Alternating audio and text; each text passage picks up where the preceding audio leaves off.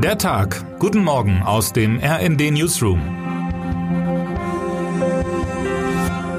Es ist Donnerstag, der 2. Juni. Es fing an mit Postwertzeichen und einem Rezept für Krönungshühnchen. Zutaten, viel Fleisch und viele exotische Gewürze.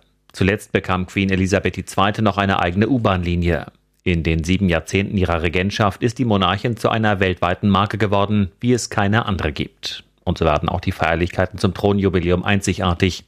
An einem eigens eingeführten langen Wochenende lässt sich die Queen feiern. Heute beginnt der Spaß mit der Geburtstagsparade Trooping the Color. Sichtbare Gefühlsregungen sind dabei eher nicht zu erwarten.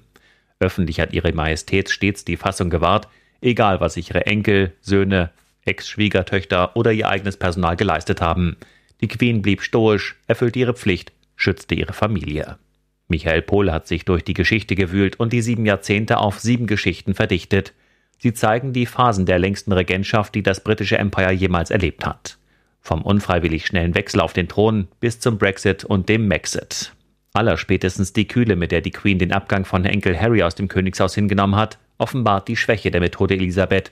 Schon zuvor zeigte sie sich zuweilen unnahbar und volksfern. Schon nach dem Tod Dianas 1997 reagierte sie in einer sehr unemotionalen Weise, sagt der Royal-Experte Ed Owens im RD-Interview. Das zeige, dass sie nicht in der Lage sei, auf die Gefühle ihres Volkes zu reagieren. Termine des Tages.